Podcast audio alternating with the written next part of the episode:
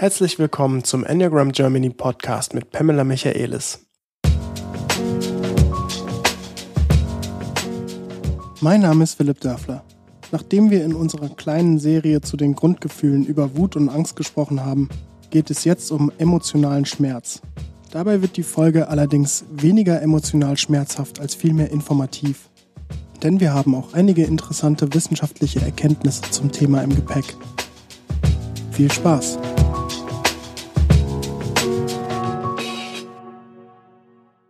Ja, moin Pam. Hallo, good morning Philipp. Wir sind bei Teil 3 unserer Serie angelangt. Wir haben über Wut gesprochen, über Angst gesprochen. Jetzt sprechen wir über emotionalen Schmerz. Und das sind nämlich auch die Grundgefühle, die wir den Zentren zuordnen, beziehungsweise grundsätzlich auch bei vielen Wissenschaftlern als Grund, als Grundgefühle bewertet werden.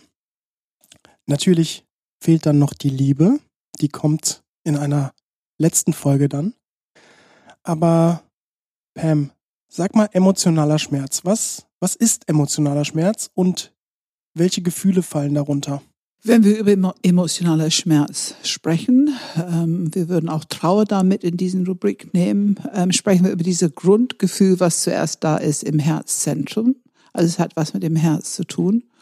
Und es ist das Gefühl, was entsteht in alle Lebewesen, nicht nur Menschen, alle Lebewesen, wenn zum Beispiel der Muttertier sich entfernt, ablehnt, ähm, nicht das gibt, was du brauchst als, als junges, als junges, als Kind oder als Tier. Ähm, es ist die Entfernung von Liebe und Wärme und alles, was dazugehört. Es ist der Verlust von Liebe im Grunde. Und das ist der Grund, Grund, Grund, äh, warum dieses emotionale Gefühl entsteht im Körper. Also es ist ein Warnzeichen, wie, wie Angst und wie Ärger auch. Ähm, was normale, was es normalerweise auslöst, ist tatsächlich Trauer. Wir sehen Weinen, ähm, emotionale Aufgeregtheit. Wir hören vielleicht eine Sprache, die ähm, höher geht, die lauter wird, die dich emotional vertritt, bis zu einem Ausbruch von so etwas wie Hysterie. Das ist ja alles auf die Linie, was passieren kann mit diesen, auf Englisch sagen wir Distress dazu.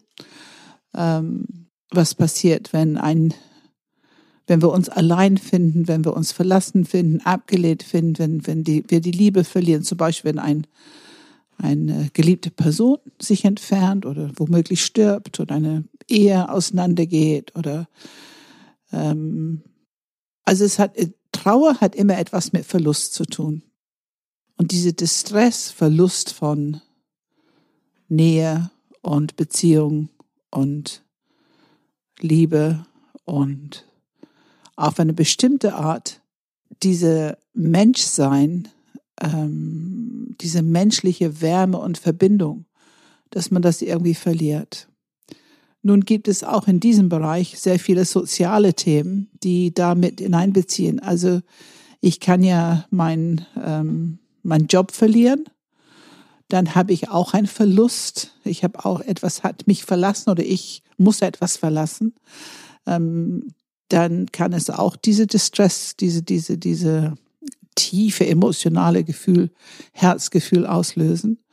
Ähm, ich kann aber auch mein geliebtes Schuhe, Kleid, Tasche verlieren. Ähm, also dieses Verlustgefühl hat, es ist hochkomplex. Es hat die verschiedensten ähm, Nuancen und kann die verschiedensten Ursachen haben. Im Herzzentrum ist es im Großen und Ganzen, würden wir es eher auf dem ähm, Beziehung, auf dem menschlichen ähm, Verlust beziehen. Und was ist es? Ähm, natürlich wissen wir, dass es ähm, Botenstoffe im Blut ausgeschüttet werden, wenn wir das erleben. Wenn das Herzzentrum offen ist, wenn das Herzzentrum nicht geschützt ist, dann kann es sich anfühlen wie ein konkreter physischer Schmerz, als wenn jemand dir ein Messer ins Herz gestochen hat. Also wirklich scharf und schmerzhaft. Neulich hat jemand zu mir beschrieben, wie sich das angefühlt hat, als ihr Mann starb. Und sie hat gesagt, ich war so überrascht. Ich wusste nicht, dass man physisch so etwas spüren kann. Ich war schon klar, dass ich traurig sein würde, wenn er geht. Es war auch zu erwarten, er war krank. Aber ich habe nicht gewusst, dass ich das körperlich so stark fühlen würde. Und ähm, sie hat gesagt, sie hat eine Woche gebraucht, bis sie dieses scharfe, stechende Gefühl im Herzen allmählich ein bisschen, ein bisschen sich aufgelöst hat. Das ist natürlich das, was passiert, wenn wir in eine typische Situation, wir wollen das Gefühl nicht haben. Also dieses Gefühl von Schmerz und Trauer wollen wir in der Regel nicht haben. Und in dem Moment, wo wir es nicht haben wollen, fangen wir an, uns dagegen zu wehren. Und wenn wir anfangen, dagegen zu wehren, dann verschließen wir uns ein bisschen gegen der Fluss von diesen Emotionen. Und das ist, was der eigentliche Schmerz noch sehr viel erhöht. Sich dagegen wehren, sich dagegen verschließen wollen, schaffen wir auch nicht ganz, wenn es wirklich eine größere ähm, Verlust ist. Ähm, das verursacht erst recht Schmerz. Also es ist, finde ich, für mich war es so wichtig zu erkennen, zu lernen, aha, also Leid entsteht dann, wenn ich etwas nicht haben will, wenn ich die Realität nicht haben will, so wie sie ist, wenn ich meine Lebendigkeit nicht haben will, so wie sie ist. Ähm, und zu wissen, wenn es da ist, genau wie bei Angst, genau wie bei Rage und Wut und Ärger, es ist wichtig, sich zu erden und dich für dieses Gefühl zu öffnen, weil es auch wieder ein intelligentes Gefühl ist. Es informiert dich auf eine bestimmte Art. Wenn jemand stirbt, dass du jemand geliebt hast. Wenn du einen Job verlierst, dass du diesen Job sehr wertgeschätzt hast. Ähm, das informiert dich, dass du was Wertvolles verloren hast. Ähm, und es ist sehr wichtig, dieses Gefühl zuzulassen, dich zu öffnen, zu atmen. Genauso damit umzugehen wie die anderen Gefühle im Körper auch. Ähm, das ist das, was die Transformation unterstützt. Und wenn wir dann auch noch unser eigenes Herzzentrum anwenden mit Wohlwollen, mit Akzeptanz, mit viel Mut und Verantwortung, es so zu nehmen, weil ich glaube schon, dass es für manche Menschen sehr herausfordernd ist, ähm, dann werden wir informiert und dann entsteht etwas. Auch unser Kopfzentrum wird involviert, entsteht etwas. Ähm, und wir wissen dann zum Beispiel, wie wollen wir damit umgehen, was können wir jetzt tun, wie können wir uns sorgen. Ist es wichtig, jetzt jemand anzurufen, Gesellschaft zu haben? Ist es wichtig, für mich zu sorgen, auf eine bestimmte Art Hilfe zu holen? Ähm, dann bekommen wir, was wir brauchen, um mit der Situation umzugehen. Dadurch, dass wir ja überhaupt einen emotionalen Schmerz erfahren, heißt das ja auch, dass es uns was bedeutet hat. Ganz genau. Ganz genau. Ich möchte kurz ähm, alles das, was du gesagt hast, nochmal mit wissenschaftlichen Punkten bestätigen. Mhm. Es gibt mittlerweile sehr, sehr viele Studien, die das Herz untersucht haben in der sogenannten Heart-Brain-Axis, also in der Verbindung zwischen Herz und Gehirn. Und ähm, viele Wissenschaftler haben mittlerweile in Scans und so herausgefunden, dass der Schmerz tatsächlich auch wahrnehmbar und messbar ist. Bedeutet, die, dasselbe neuronale Netzwerk ist aktiv, wenn man einen physischen Schmerz hat, wie wenn man einen emotionalen Schmerz hat, äh, einen emotionalen Schmerz hat.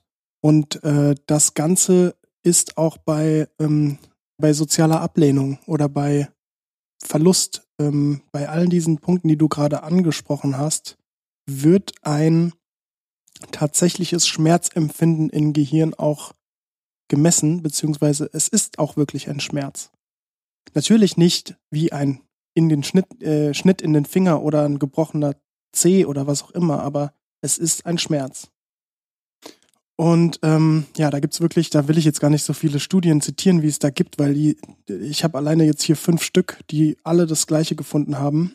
Ähm, interessant ist, was ich da nochmal hervorheben will, ist, das Interessante ist nämlich eine Studie, die ich nochmal kurz, auf die ich eingehen will, von Eisenberger, von wer auch immer, den ich jetzt nicht kenne. Ähm, aber äh, er hat rausgefunden, natürlich mit vielen Kollegen, dass ähm, wenn man sensibler ist für Schmerz, sowohl emotional oder auch physisch, dann ist man auch für die andere Art ähm, Empfänglicher. empfänglicher. Also Ja, sprich, genau. wenn man emotional mehr Schmerz Ja. sensibel ist, ist man auch physisch mehr schmerzsensibel und umgekehrt. Das ist, finde ich, sehr interessant.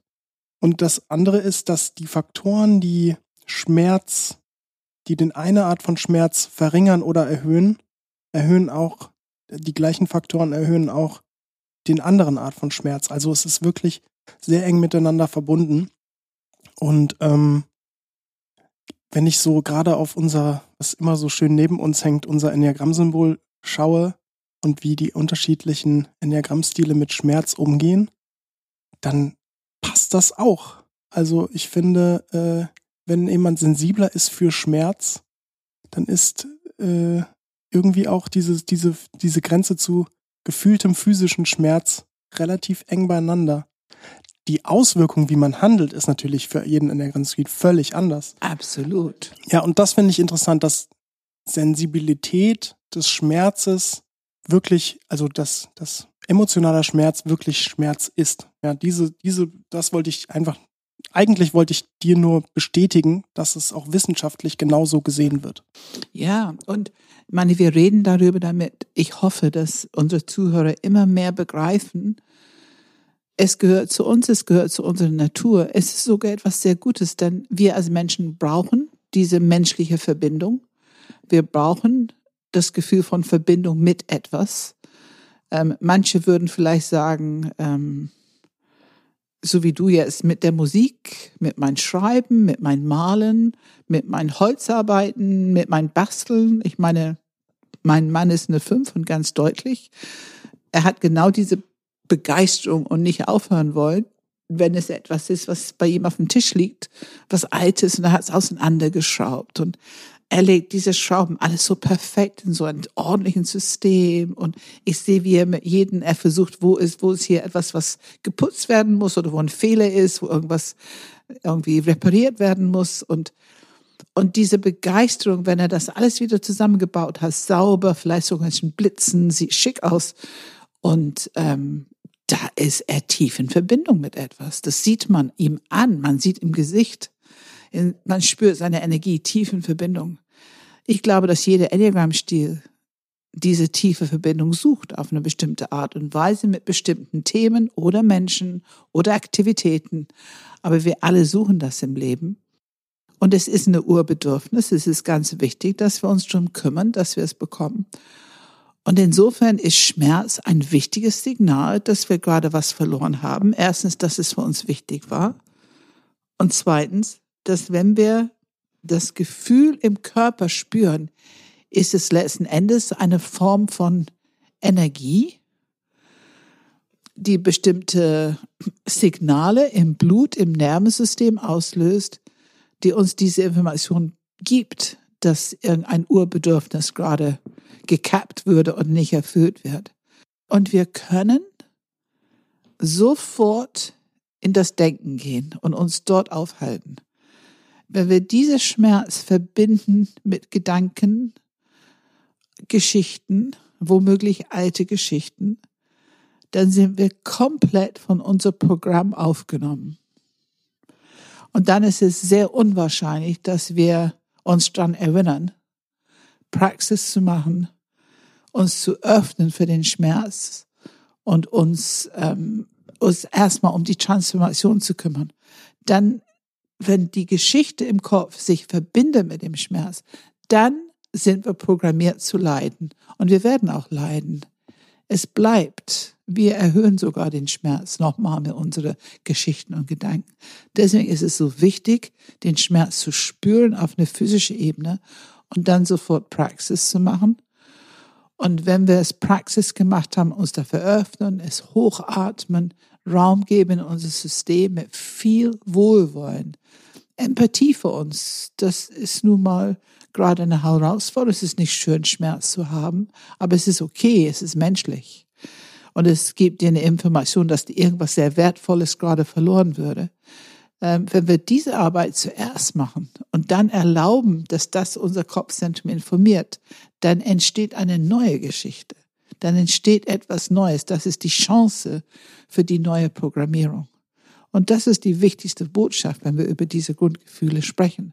All das ist viel besser, als wenn wir kompensieren, unsere alte Geschichte erzählen, lamentieren, alte Rollen annehmen, womöglich noch ein bisschen Opfer oder äh, uns in eine Verfolge verwandeln. Also, dass wir einfach aufpassen, präsent bleiben und für das Neue offen bleiben. Du bist mal wieder bei der schönen Seite des Lebens. ähm, ich habe gedacht, wir haben vielleicht lang genug jetzt über Schmerz gesprochen. Ja, Pam, die ganze Folge geht darüber. ähm, ich wollte noch einmal ergänzen, zusätzlich zu dem, was du gesagt hast mit dem Verlust. Du hast über Verlust gesprochen und darüber, äh, dass du eine Person kennengelernt hast, die darüber gesprochen hat, dass sie überrascht genau, war, dass es so genau. wehgetan hat.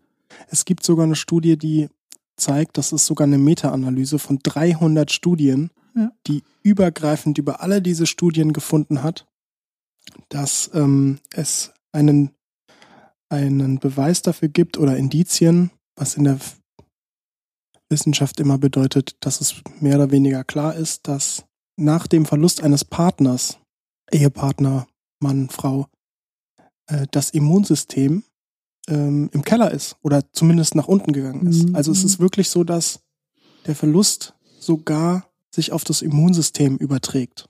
Und nicht nur das, jetzt kommt noch so ein Knaller. Achtung. Kennst du schon das äh, Takotsubo Heart? Nein.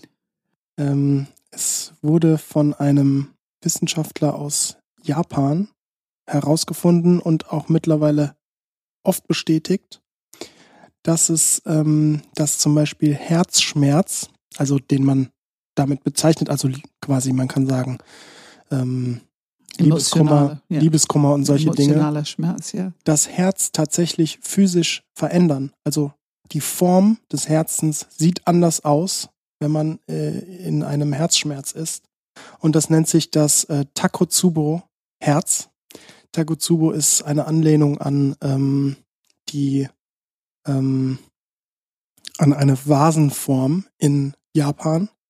Ah, ja. ähm, da, da werde ich ein kleines Bildchen auch in die Shownotes machen. Also da sieht man wirklich, dass das es Tak sieht voller aus. Das Takotsubo-Herz ist quasi ein bisschen angeschwollen und rund im Vergleich zum vorherigen Herz, das ja so ein bisschen ja, so eine zusammenlaufende Form ja. hat. Also total spannend. Und ähm, das Ganze passiert ähm, nicht nur das, sondern es ist auch, es wurde dann untersucht, in diesen Situationen, in denen Menschen, in denen sich die Herzform verändert hat, ist eine akute Zeitspanne, in der wesentlich mehr Herzversagen oder unregelmäßige Herzschläge und sogar ähm, Tode in diesem Zeitraum, wo das Herz verformt ist, passieren. Ich vermute, ich weiß es natürlich nicht, aber ich vermute, das sind auch Herzen, wo ähm, da eher dagegen gewehrt wird, dass der Schmerz da ist. Das vermute ich. Das wurde jetzt natürlich nicht nee, erwähnt. Nee, nee, das werden die nicht untersuchen. ich kann nur sagen, dass es, also die Studien zeigen quasi, dass wirklich emotionaler Schmerz verformt das Herz mhm. und macht uns, macht, verändert unser Immunsystem, verändert unseren ganzen Kreislauf. Wir sind anfälliger für Herzinfarkte, Tode. Also es ist echt heftig. Absolut. Was sowas es, auslösen kann. Es gehört zu unserem Überlebenssystem. Ne? Also diese drei Emotionen, diese Grundemotionen, die wir hier besprechen, die, ne? also die Angst, die Aggression und den emotionalen Schmerz, das sind drei Teile von unserem Überlebenssystem. Also die sind ursächlich für uns. Ähm, das ist eigentlich logisch, dass die unser physisches ähm, System auch so stark beeinflussen.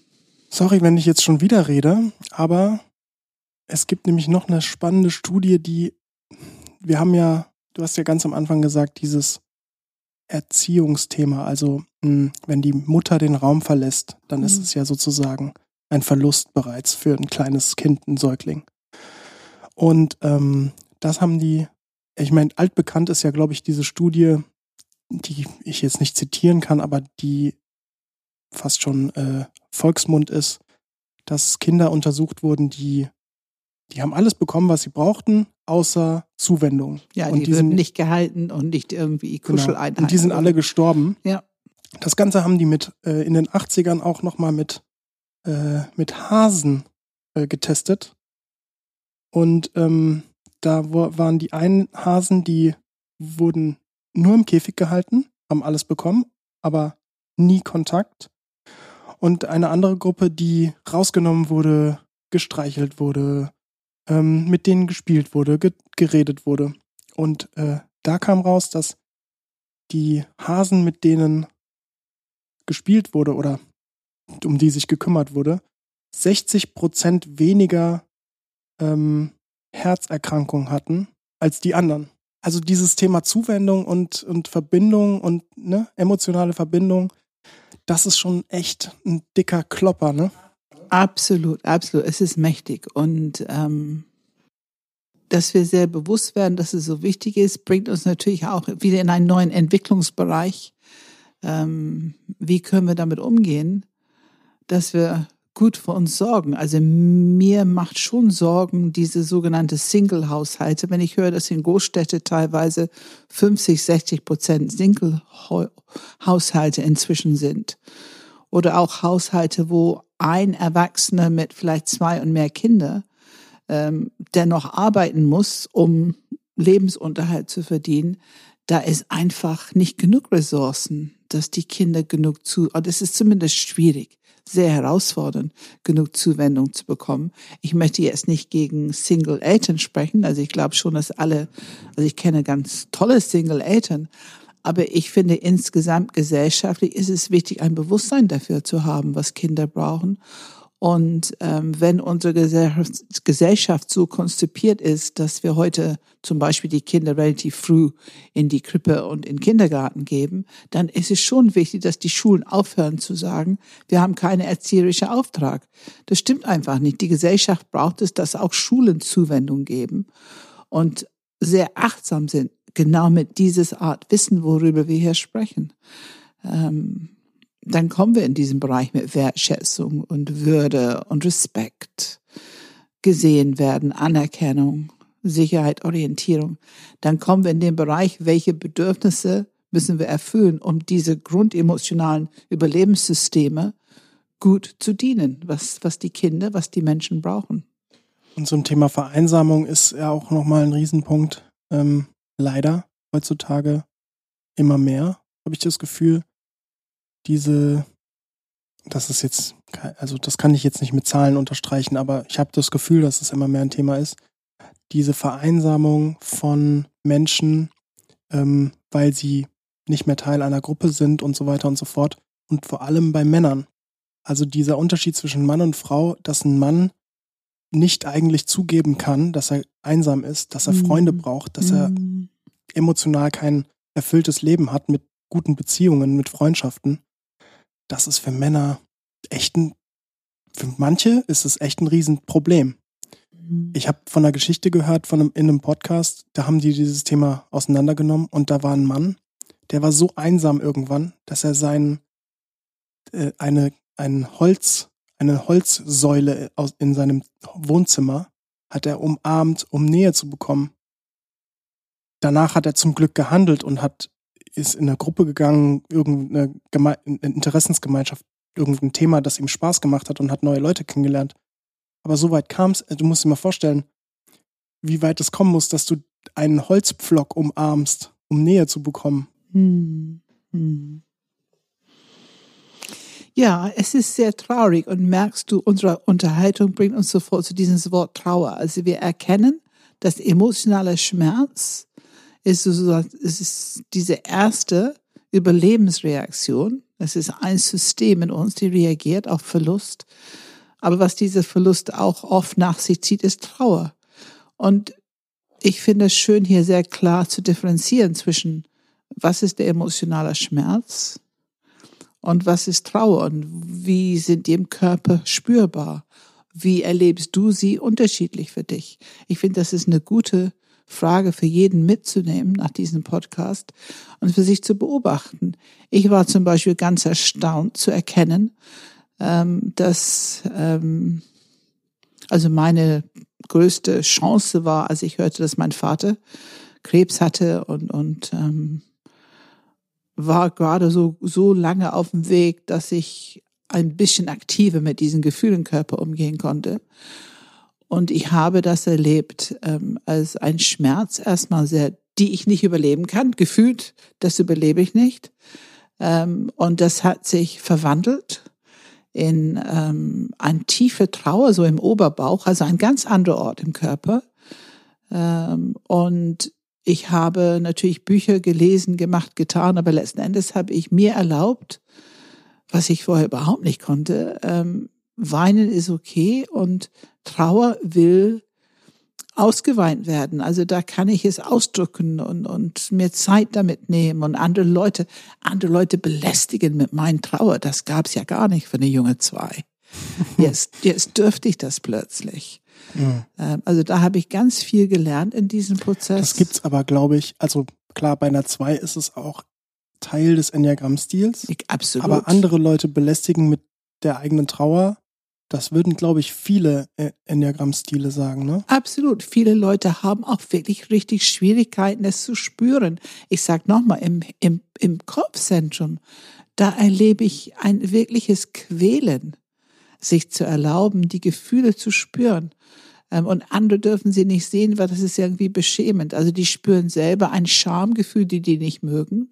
Schon alleine deswegen wollen sie das nicht spüren selber. Und wenn es nun mal da ist und wenn die es spüren, da, da haben die sehr viel Abwehr, um das nicht zu spüren. Da kommt der Fluchtimpuls ganz schnell. Und wenn die dabei bleiben und es spüren, dann gibt es dieses Schamgefühl, dass jemand anders das womöglich sieht. Ähm, und das ist sicherlich, das kann in jedem Zentrum sein, aber ich merke es besonders stark bei Kopfmenschen. Das finde ich einen guten Punkt, weil ich würde gerne nämlich über die drei Zentren nochmal sprechen. Vielleicht nicht über jeden ja. Enneagramm-Stil, ähm, aber die Zentren. Also ja. wie gehen Sie mit emotionalem Schmerz um? Beziehungsweise, ich glaube in dem Fall wichtiger, was kann man tun, um diesen, diese Praxis zu integrieren und wie nutzt es einem? Also wenn ich jetzt eine 5, 6, 7 bin, Kopfmensch, ich kenne deine Praxis, du wiederholst sie immer wieder, erden, Gefühl zulassen, akzeptieren. Spüren im Körper. Spüren im Körper, annehmen, dem ganzen Raum geben, also im Körper Raum geben, emotional Raum geben. Das schreckt die eine oder andere Person mehr oder weniger ab. Aber was bringt mir das, wenn ich das tue? Also ich kann da wieder ganz konkret werden. Ich habe ja über den mein Vaters Krankheit gesprochen und schon zwei verschiedene Körper Erfahrung, die ich gemacht habe, also die Schmerz im Herzen und dann diese Trauer im Oberbauch. Und dann starb er. Und als er starb, hatte ich ein Gefühl im Körper wie ein Loch. Also dieses Verlust würde zum Loch. Ich hatte wirklich ein Lochgefühl im Körper. Und ich hatte schon gelernt zu trauern und ich konnte schon weinen und ich habe mir erlaubt, so viel zu weinen, wie ich wollte und möchte in jedem Moment. Also das ist ganz wichtig, das nicht zu unterdrücken und nicht abzuwehren.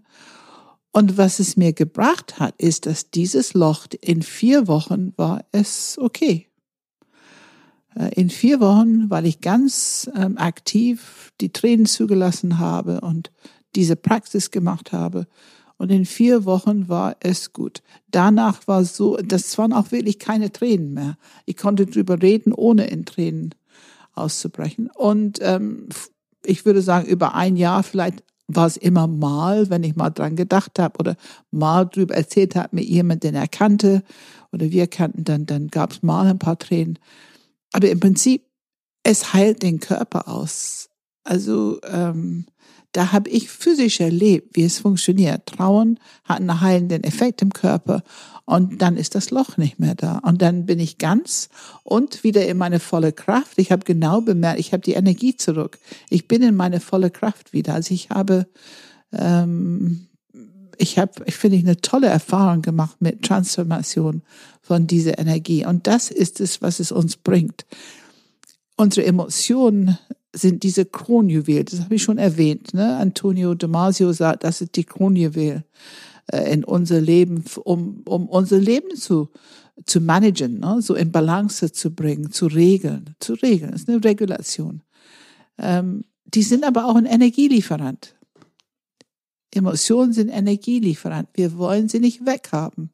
Wir wollen sie nicht leugnen. Wir wollen kein Ersatzverhalten oder Gefühl äh, uns entwickeln, sondern wir wollen diese Energie in seine Form annehmen. Und das machen wir mit der Praxis und die Energie auch zurückbekommen in seine transformierte Form. Und das ist Reifungsarbeit, das ist Kraft. Darin, das ist auch Liebe. Diese Haltung uns selber gegenüber ist auch eine Haltung der Liebe. Und ich meine, egal wie viel oder wie wenig Unterstützung wir bekommen haben als Kinder für unsere Emotionen, wir sind die Generation, die sehr aktiv mit Emotionen umgehen können. Wir haben das Wissen. Ne? Deine vielen Studien, ähm, immer so die kleine Essenz aus diesen verschiedenen Studien hören.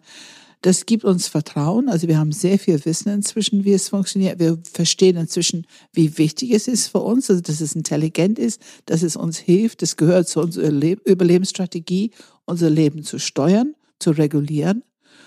Und wir wissen durch die Praxis, die eigene Erfahrung, dass es uns zurück in die volle Kraft und die Liebe bringt. Und das ist für mich Reifungsprozesse, ähm, die nicht verkehrt sein können. Das heißt, interpretiere ich jetzt richtig, wenn ich jetzt weiterdenke mit dem, was du gesagt hast. Wenn ich emotionalen Schmerz nicht aktiv verarbeite mit der Praxis, die du jetzt gerade beispielhaft gesagt hast, kann ich schlechter, eventuell sogar gar nicht in die, in Liebe kommen.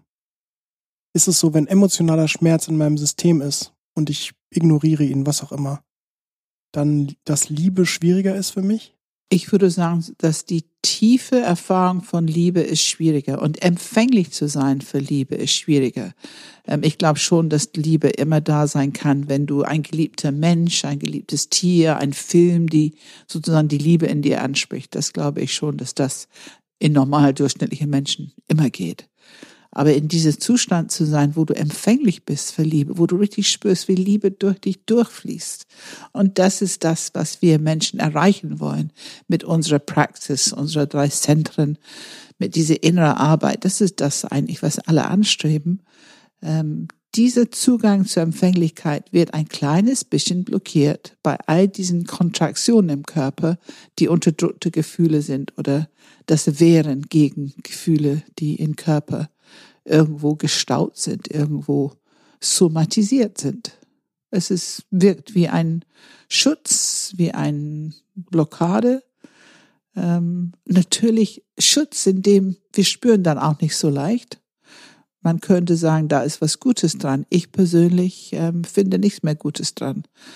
Ähm, ich merke, dass es immer leichter wird, all diese Gefühle zu tragen, zu ertragen, zu halten. Ähm, und man gewinnt immer daraus.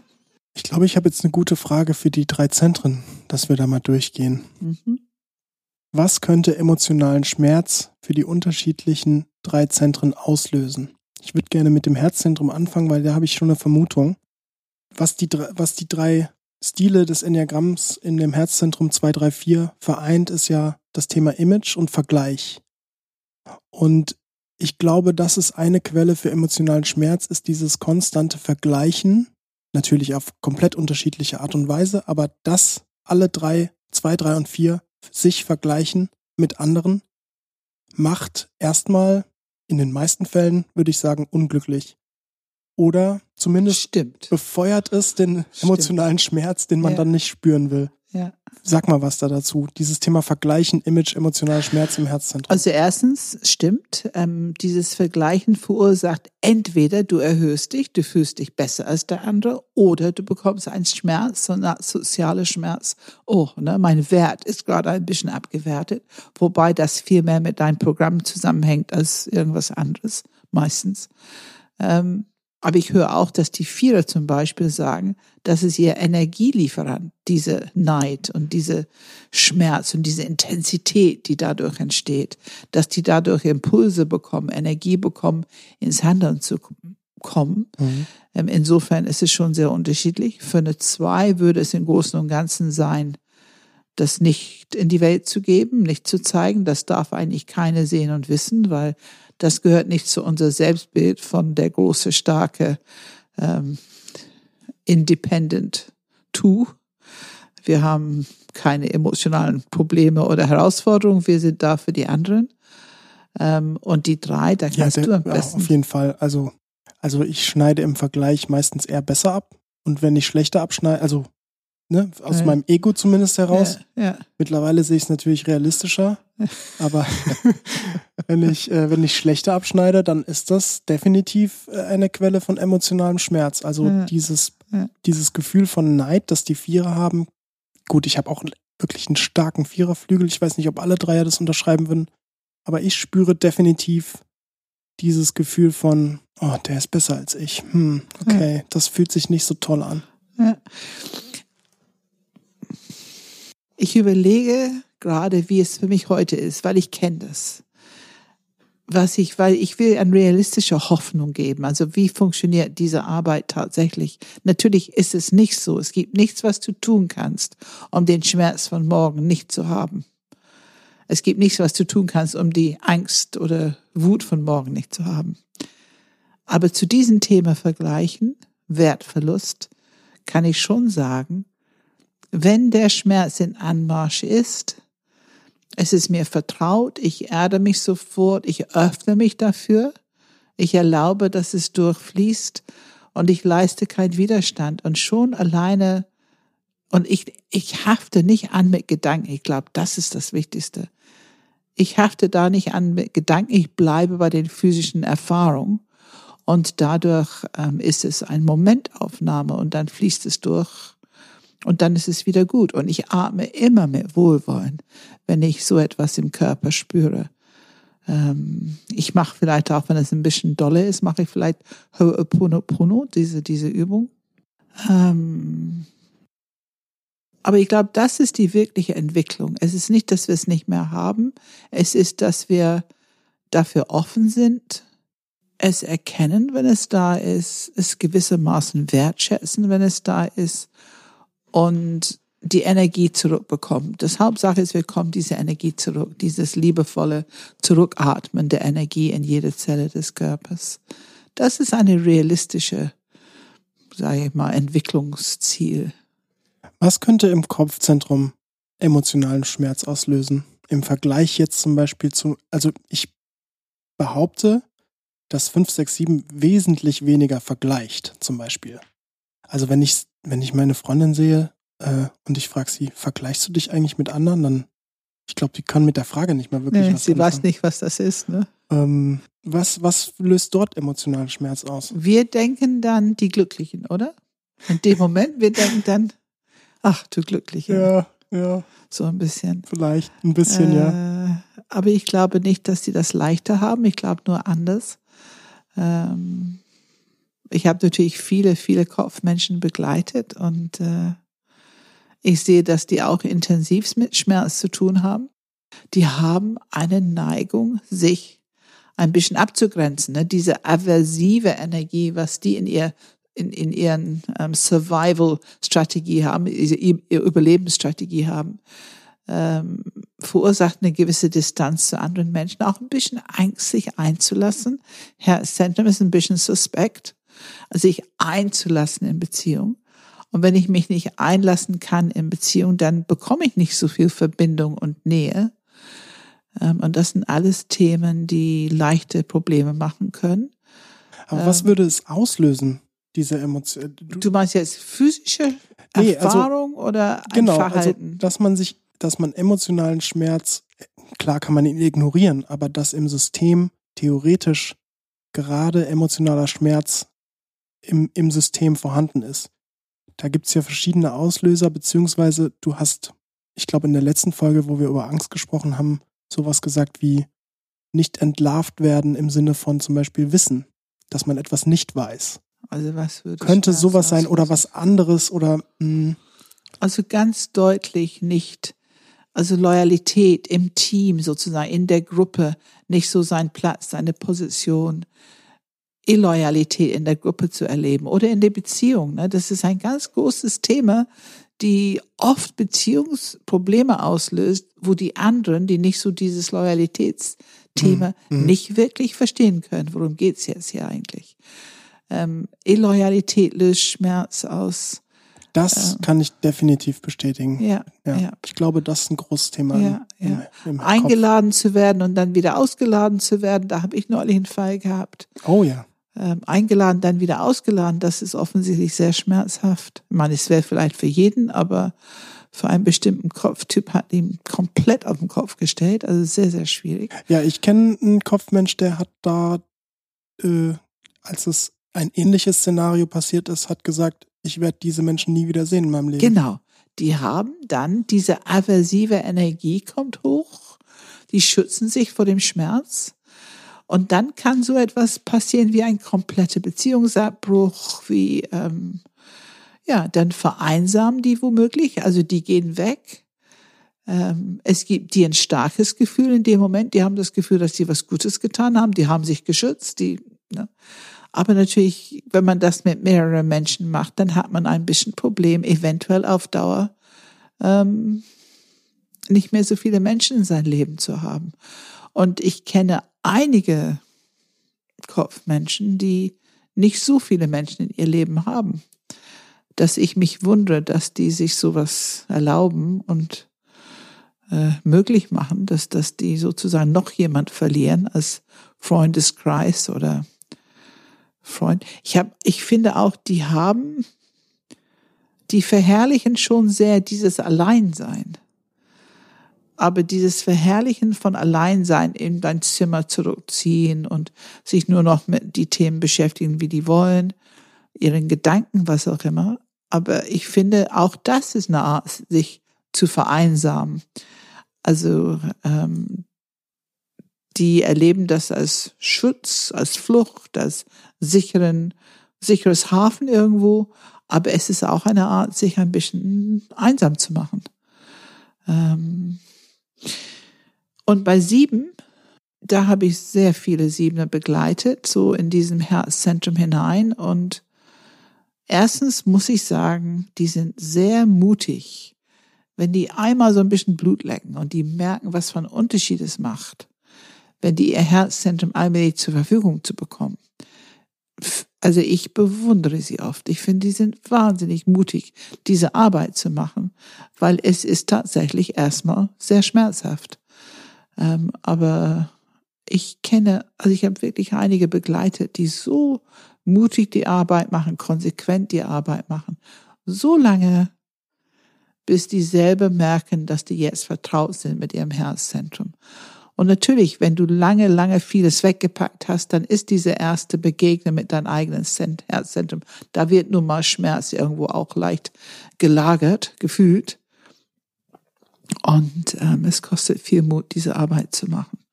Aber offensichtlich lohnenswert. Was könnte bei Bauchzentrum emotionalen Schmerz auslösen? Auslösen ist ähm, Respekt verlieren, Würde verlieren. Ähm, aufgrund von einem Ausbruch dann abgelehnt werden. Position im Team verlieren oder so etwas. Aufgrund von einem Ausbruch nicht mehr gesehen zu werden mit der eigenen gute Intention. Ich glaube, das ist ein ganz sensibler Knopf ähm, im Bauchzentrum. Die haben ja eine gute Intention. Ne, wenn die handeln, haben die grundsätzlich eine gute Intention. Und wenn das nicht gesehen wird, ähm, das ist sehr schmerzhaft. Ähm, auch der Platz, ne? also wirklich der physische Platz. Absolut. Absolut. Zugehörigkeit. Ich habe letztens eine, äh, gerade über die Jahreswende, eine Situation erlebt, in dem Fall mit einer Acht, wo später am Abend eine neue Person dazugekommen ist. Und ähm, diese Person, also alle sind aufgestanden, haben sich begrüßt, kannten sich nicht gegenseitig. Und diese neue Person setzt sich auf den Platz, auf dem den ganzen Abend die Acht saß. Und ähm, ich habe es nicht richtig bemerkt. Für mich ist das ja auch nicht so ein großes Thema. Und er hat sich woanders hingesetzt und ähm, die Reaktion war natürlich erstmal, er hat eigentlich nichts mehr geredet, weil er sonst wahrscheinlich den Typen Kopf kürzer gemacht hätte. Der ist nämlich wirklich, in dem Fall wirklich Klischee impulsive Acht, also wie es in den Büchern steht.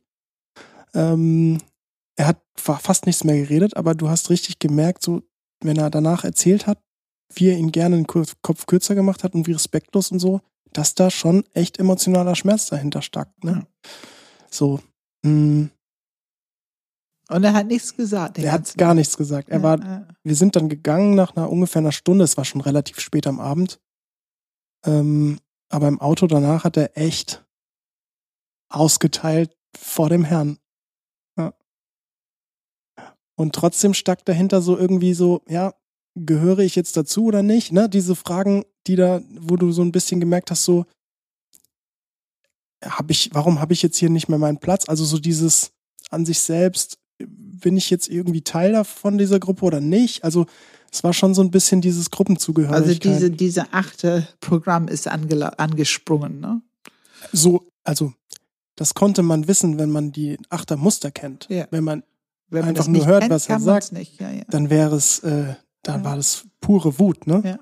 Respektlos und ey, wie kann der nur und überhaupt und den hätte ich echt gerne mal einen Kopf kürzer gemacht. Der hätten noch zehn Minuten äh, früher gehen sollen, weil ich die ganze Zeit bla und so, ne? Ja, ja, ja. Ja diese im Bauchbereich ist schon, also speziell bei den Achter, weil die Angst vor Schmerz ist natürlich riesig. Äh, weil die doch, weil die doch gleich ein sehr ungeschütztes Herz haben.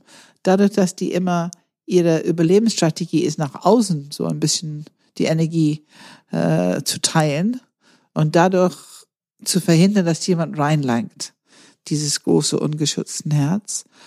Und Schmerz ist für die ähm, herausfordernd. Die tun alles, um sich davor zu schützen, dass so etwas passiert. Und wenn es dann so unverhofft passiert, dann ist bestimmt noch die Ohnmacht und Hilflosigkeit dazu in ein soziales Setting, äh, Familie, Freunde, da kann man nicht mal wirklich groß was sagen, obwohl manche würden es tun, aber man sollte vielleicht nicht. Und dann ist die Sprachlosigkeit, Ohnmacht, Hilflosigkeit und das produziert Wut ohne Ende in der Regel. Aber da sind wir wieder in die ähm, Überlebensstrategie. Ne? Die Überlebensstrategie, ich wehre ab um den Schmerz nicht zu spüren. Ähm, ja, interessant. Ja, dann sind wir einmal durch die drei Zentren durch. Ich, ähm ich möchte noch eine Sache sagen.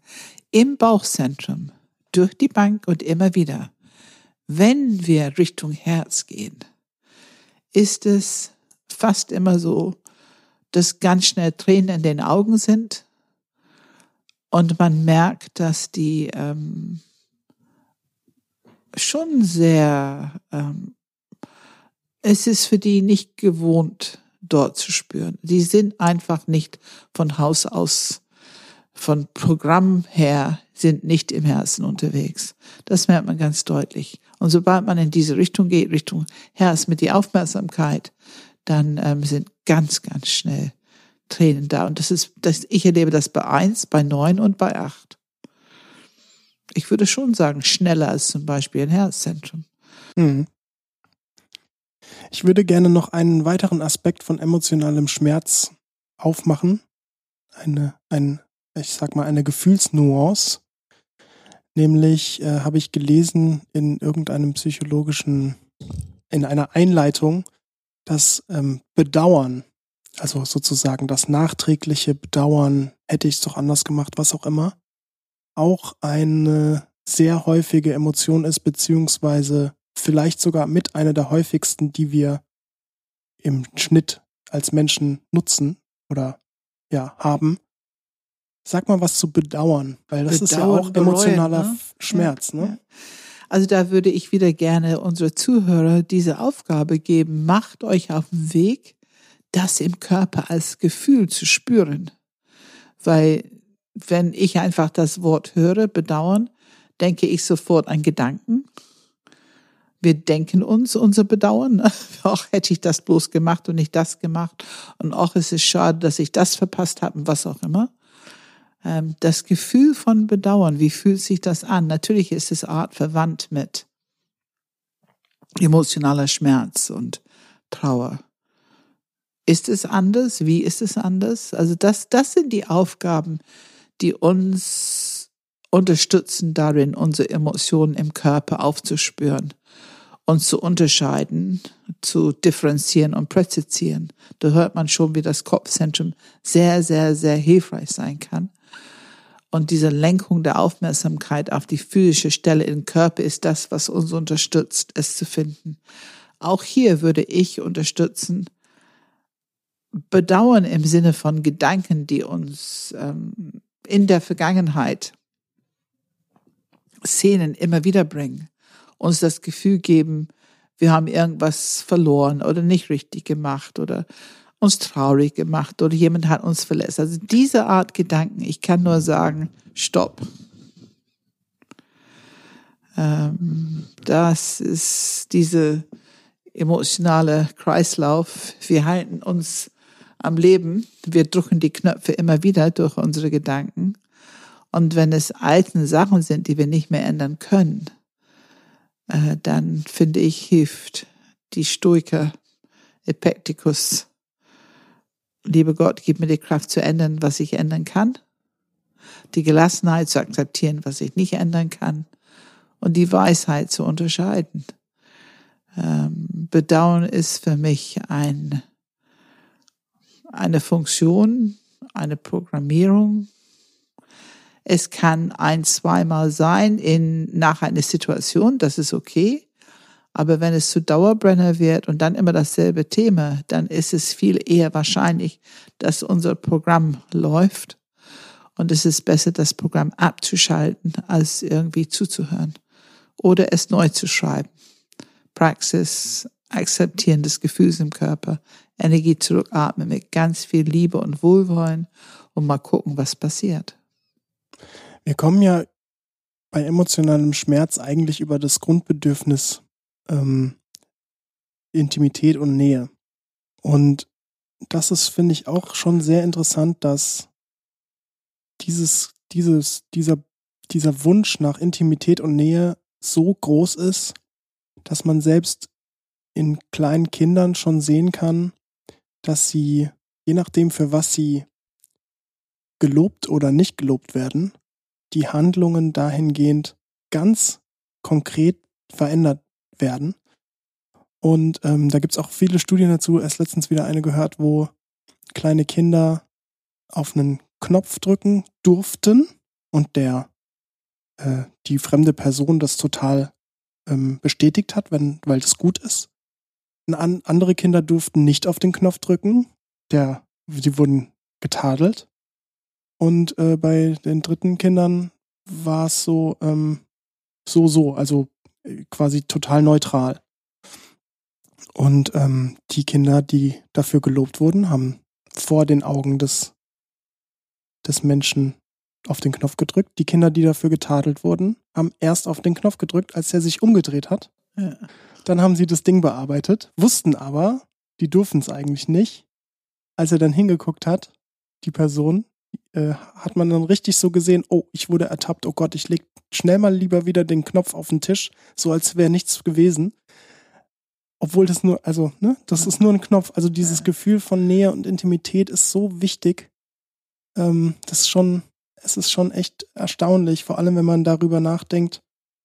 Das ist jetzt mal wieder ein bisschen pauschaler, aber wahrscheinlich, vielleicht wirst du es bestätigen, wenn man über Extremisten spricht. Also die, das Gefühl von dazuzugehören oder irgendwie eine, eine Gruppe, Teil einer Gruppe zu sein, neigt ja sogar, also geht ja sogar so weit, dass Extremismus überhaupt existieren kann. Also so, ne, also Rechtsradikale, ähm, ISIS, äh, ist, Na gut, es ist ja nicht nur Extremisten, es sind einfach Gruppen, also Gruppen, ne, wir sagen, sprechen über Identity Politics heutzutage. Also Gruppen, jegliche Form von Gruppen ähm, profitiert davon, dass es ein Gefühl von Zusammengehörigkeit, Würde, Respekt, Position in der Gruppe gibt.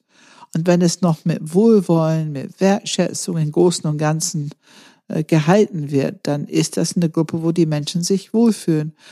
Und das Erstaunliche ist, dass es ganz schnell in eine Gruppe ein bisschen Bedürfnis gibt, auf eine andere Gruppe zu zeigen und zumindest die Unterschiede festzustellen. Heutzutage finde ich, wird es eher durch Netzwerken trainiert, ähm, die Wertschätzung für unterschiedliche Gruppen aufrechtzuerhalten und die Gruppen zu verbinden, weil die Verbindung ist Menschen und Information, Themen. Aber Gruppen, die nicht so wertschätzend gehalten werden, haben ganz leicht das Bedürfnis, ein sogenanntes Feindbild zu haben in eine andere Gruppe. Ähm, und ich weiß nicht, Fußballclubs, äh, wie die miteinander umgehen, das ist ja eigentlich nur Konkurrenz. Äh, aber ich höre, dass es manchmal sowas wie Hass gibt zwischen Clubs oder zwischen die Fans von Clubs. Und politische Richtung, da sehen wir ganz deutlich, da wird es schon teilweise sehr extrem. Ähm, also das finde ich ein bisschen altmodisch, dieses gegen eine andere Gruppe sein und meine Gruppe gut finden.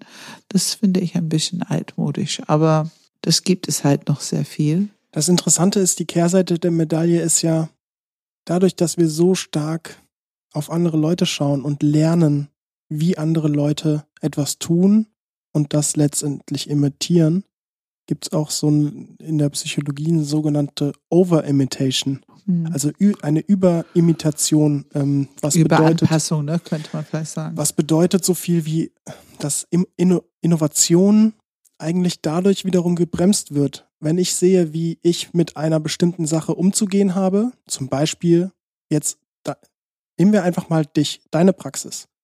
Erden, tief durchatmen, in den Körper Raum geben und so. Ich halte das für eine extrem gute Praxis. Ich finde, sie hilft mir sehr. Aber dadurch, dass ich es von dir so gelernt habe und ich letztendlich mehr oder weniger imitiere, was du mir beigebracht hast, habe ich noch nie darüber nachgedacht, könnte ich es vielleicht noch anders machen, könnte ich es für mich vielleicht ja. besser machen. Ja. Es ist einfach so dieses Prinzip von, ich übernehme etwas, ohne es zu hinterfragen. Ja. Und so geht es natürlich bis hin zu, ne, ähm, wie, wie, ähm, wie leiten wir eine Firma, wie entwickeln wir Ideen, wie lernen wir in der Schule Mathe und so weiter und so fort. Und deswegen ist es wichtig, diese Praxis zu die eigene Praxis zu machen und sich durch die Praxis selber informieren zu lassen. Ähm, wir haben ja am Anfang so angefangen zu erzählen, was es verschiedene Körpererfahrungen gibt. Ähm, aber ich würde jeden ermutigen, finde für dich selber heraus, was hast du für Körpererfahrung zu diesen verschiedenen Worten wie emotionaler Schmerz, Trauer, Verlust, getrennt sein, Bindung, was ist dein Körpergefühl dazu? Finde es für dich selber heraus.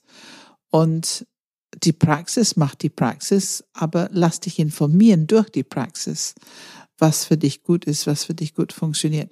Also das, wovon du gesprochen hast, diese Überanpassung, ist ein Weggehen von sich selber. Überanpassung ist, ich bin nicht richtig drin. Ich mache es nach, aber ich bin nicht richtig drin wenn ich anfange, die Praxis so zu machen, ist es wahrscheinlich okay, weil wir brauchen oftmals irgendwas von jemand anders, damit wir überhaupt beginnen können mit einer guten Praxis. Aber es sollte schon mit der Zeit zu deiner Praxis werden. Ich würde schon sagen, dass jeder Mensch seine eigene individuelle Praxis für sich weiterentwickelt. Man spürt, was im Körper ist und was es braucht. Und ja, also ich glaube, wir haben eine ganze Menge zu emotionalem Schmerz gesagt. Was willst du noch am Ende sagen, Pam? Also für die, die englisch mächtig sind, ich würde gerne das Buch von David Daniels empfehlen, weil ich finde, es bringt diese Themen auch in Verbindung mit den drei Zentren sehr, es erklärt es sehr gut und auch mit jedem Enneagram-Stil. Ähm, das Buch heißt The Enneagram Relationships and Intimacy. Also das Enneagramm, Beziehung und Intimität oder im Sinne von tieferer Verbindung. Das war Davids Werk, das war Davids absoluter Hauptfokus im Leben. Er als Sechs, als Kopfmensch, war es natürlich eine große Frage für ihn. Wie kann man Beziehung und Intimität leben, verbessern? Wie können wir andere darin unterstützen? Und er hat einfach das Enneagramm als das beste Tool gesehen, um anderen darin zu unterstützen, also hm. für sich und andere. Und das gibt's nicht auf Deutsch? Leider nicht. Das ist eine Aufgabe, die wir vielleicht noch vor uns haben.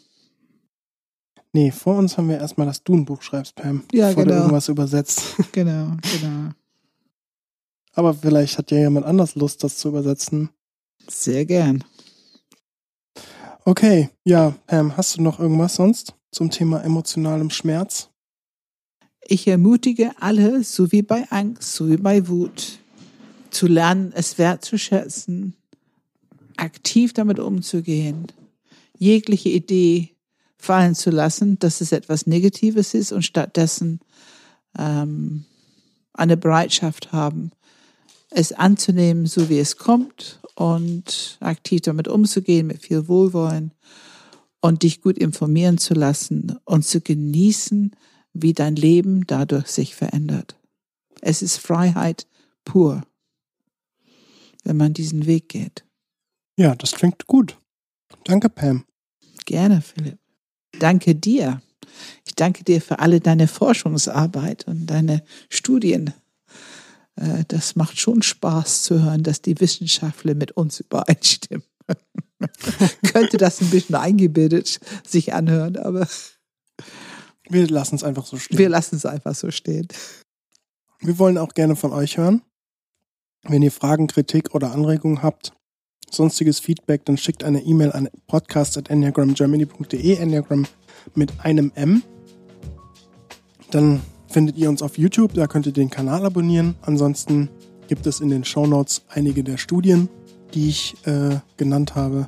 Ähm, jeglicher Podcast-Plattform könnt ihr unseren Podcast hören, sowohl auf der Webseite als auch auf Spotify, als auch bei Apple Podcasts oder auch sogar auf YouTube. Wenn ihr dann den, wenn ihr uns da abonniert, könnt ihr auch die Podcasts einfach hören. Es gibt Einführungen ins Enneagramm immer mal wieder. Pam macht diese höchstpersönlich und die Termine davon sind auf der Webseite. Ansonsten, Pam, was steht an? Wir sind jetzt auf dem Weg, ähm, unsere große Enneagramm-Filet-Baustein zu äh, organisieren. Das ist am 28. Mai und das ist wirklich eine sehr gute Gelegenheit für alle, die alle neuen Enneagramm-Stile erleben wollen, die vielleicht ihren eigenen Enneagramm-Stil nochmal überprüfen wollen, die die Panels erleben wollen, also die mündliche Tradition pur. Ähm, ich würde ermutigen, alle, die diese mündliche Tradition erleben möchten, ähm, falls die es zeitlich einrichten könnt, ähm, da nach Eutin zu kommen. Ähm, und dann haben wir im Sommer Beziehung, Beziehungsworkshop. Und dann im Herbst haben wir nochmal unser Wachstumsbaustein. Ja, schön. Dann vielen Dank und bis zum nächsten Mal. Danke, Philipp. Tschüss.